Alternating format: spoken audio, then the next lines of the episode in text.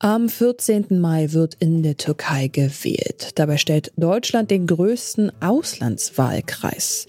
Im Ausland lebende türkische Wahlberechtigte sind seit drei Wochen dazu aufgerufen, ihre Stimmen abzugeben. Das konnten sie bis heute, Dienstag, tun.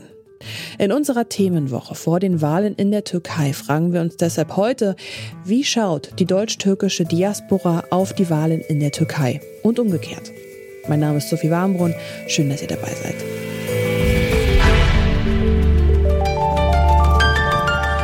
Zurück zum Thema.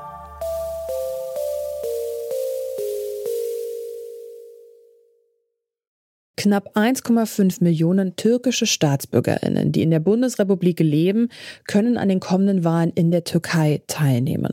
Seit 2014 wird neben dem Parlament auch das Staatsoberhaupt gewählt. Unter den in Deutschland lebenden WählerInnen hat bei den vergangenen beiden Wahlen Recep Tayyip Erdogan klar gewonnen. In der Türkei allerdings, da ist das alles nicht ganz so klar für Erdogan.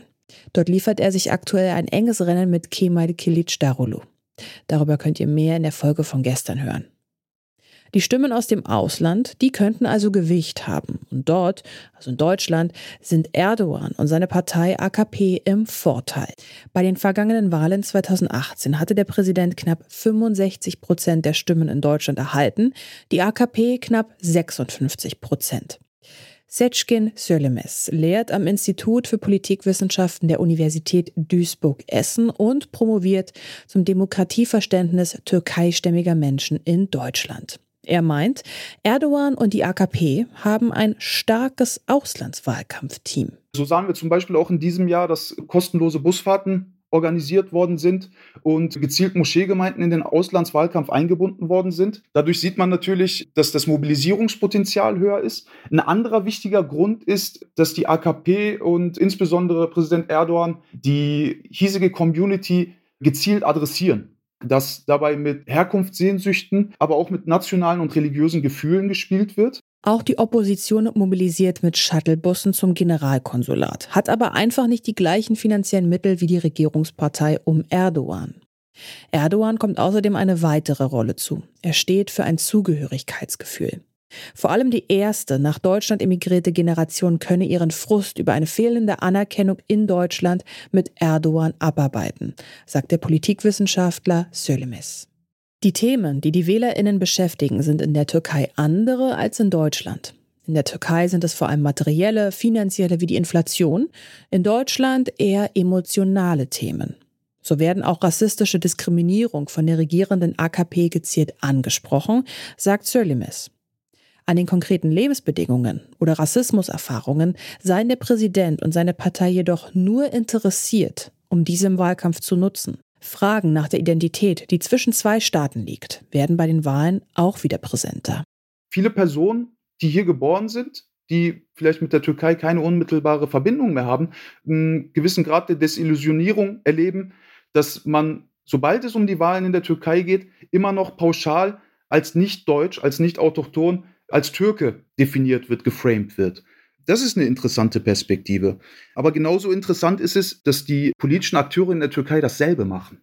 Dass sobald es um die Wahlen geht, sobald man im Ausland Stimmen mobilisieren muss, die Diaspora adressiert wird, überhaupt von einer Diaspora gesprochen wird, aber im politischen Alltag die Auslandscommunity eigentlich de facto immer nur noch oder weiterhin als Devisenquelle in Erscheinung tritt. Und die Interessen, die Meinungen, die hiesigen Diskurse weder für die Türkei noch für Deutschland eine entscheidende Rolle spielen. Bei der Berichterstattung um die Wahlen sieht man ja immer wieder, dass wenn es um Türkei-bezogene Themen geht, sehr offensiv von, von Türken gesprochen wird, auf einmal ähm, Differenzierungen stattfinden, die in anderen Formen der Debattenführung nicht da sind. Zum Beispiel die Differenzierung zwischen Türken und Kurden, die bei innenpolitischen Debatten ja komplett nicht beachtet werden. Diese Perspektive bringt Leila Imret ins Bild. Sie ist 2013 zur jüngsten Bürgermeisterin in der Türkei gewählt worden. 2015 dann hat die Regierung unter Erdogan Leyla Imret ihres Amtes enthoben und sie mehrmals festgenommen. Heute lebt sie im Exil in Deutschland und ist Co-Vorsitzende der deutschen Vertretung der kurdischen Partei HDP, die zweitgrößte Oppositionspartei der Türkei. Imret und ihre Partei wollen, dass die kurdische Bevölkerung im Parlament vertreten ist, um einerseits die Demokratie als solches zu stärken, andererseits wollen sie eine demokratische Lösung in der kurdischen Frage stützen. Auch sie sieht die AKP und Erdogan im strategischen Vorteil beim Wahlkampf. Im Mai 2018 hatte Erdogan sich im Wahlkampf mit Mesut Özil, dem türkeistämmigen deutschen Fußballer, fotografieren lassen. Da durfte Erdogan schon nicht mehr zu Wahlkampfveranstaltungen nach Deutschland reisen.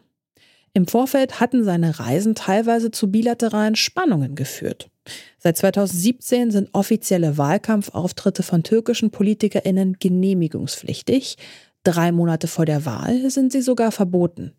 Trotzdem funktioniert der Wahlkampf der AKP in Deutschland sehr gut, sagt Leila Imret. Die sind hier sehr gut vernetzt und durch die Identitätsmoschees, aber auch habe auch selber an den Wahllohnen oder an den Konsulaten dann auch gemerkt, die sind da wirklich sehr gut organisiert und haben auch bei der Wahlbeteiligung, war auch bisher die höchste Wahlbeteiligung in Deutschland, die bisher gab. Also von 2018 war halt die letzte Wahlen. Vor fünf Jahren hatten fast 50 Prozent der Wahlberechtigten an den Parlamentswahlen teilgenommen. Weil der Ausgang der Wahlen in diesem Jahr als so knapp prognostiziert wird, könnte die Teilnahme diesmal jedoch höher sein. Ich glaube, die Wahlen ist für jeden sehr kritisch, auch für die AKP-Wählerinnen und Wähler, aber auch für andere Parteien, das heißt auch für uns, auch wie auch die Oppositionsbündnis. Deshalb ist diese Wahl die entscheidende, besonders wir betrachten oder die, die Völker betrachten auch diese Wahlen, äh, also eine Schicksalwahl zwischen Autokratie und Demokratie. Und deshalb äh, ist aber auch für AKP-Regierung ist auch diese Wahlen 100 Jahre Wahlen, sagte er. Mit diesem äh, Motto, mit diesem Wahl gehen sie auch zu abstimmen und versuchen die Menschen dadurch zu mobilisieren. Ähnlich als auch Schicksalswahl bezeichnet Setschkin Söylemes diese Wahlen. Er sagt aber auch, man müsse dabei immer die Wahlbeteiligung der türkeistämmigen in Deutschland lebenden Wählerinnen berücksichtigen. Die hat in den letzten Jahren unter 50 Prozent gelegen.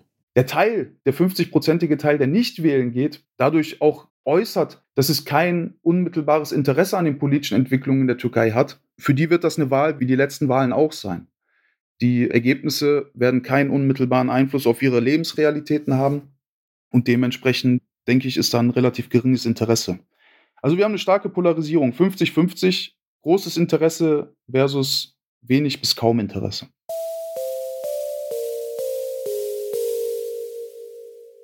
Mit 1,5 Millionen Wahlberechtigten stellt Deutschland den größten Auslandswahlkreis für die Wahlen in der Türkei.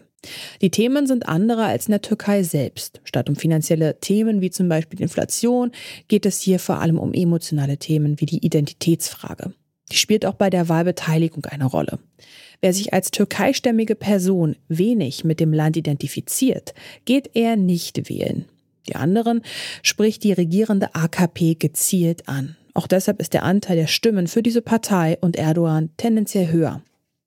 Der Politikwissenschaftler Seçkin Söylemez sagt aber auch, man müsse den Einfluss, den die türkische Diaspora in Deutschland tatsächlich bei diesen Wahlen hat, in Relation setzen.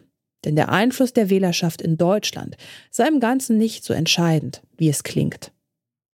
In den nächsten Tagen werfen wir bei Zurück zum Thema einen Blick auf die außenpolitische Position der Türkei und schauen auf die Wahlen aus einer feministischen Perspektive. Damit verabschieden wir uns für heute. An dieser Folge mitgearbeitet haben Clelio Burkhardt, Jana Laborenz und Alea Rentmeister. Produziert hat sie Tim Schmutzler, Nina Potziver, Chefin vom Dienst und ich bin Sophie Warmbrunn. Macht's gut. Zurück zum Thema vom Podcast Radio Detektor FM.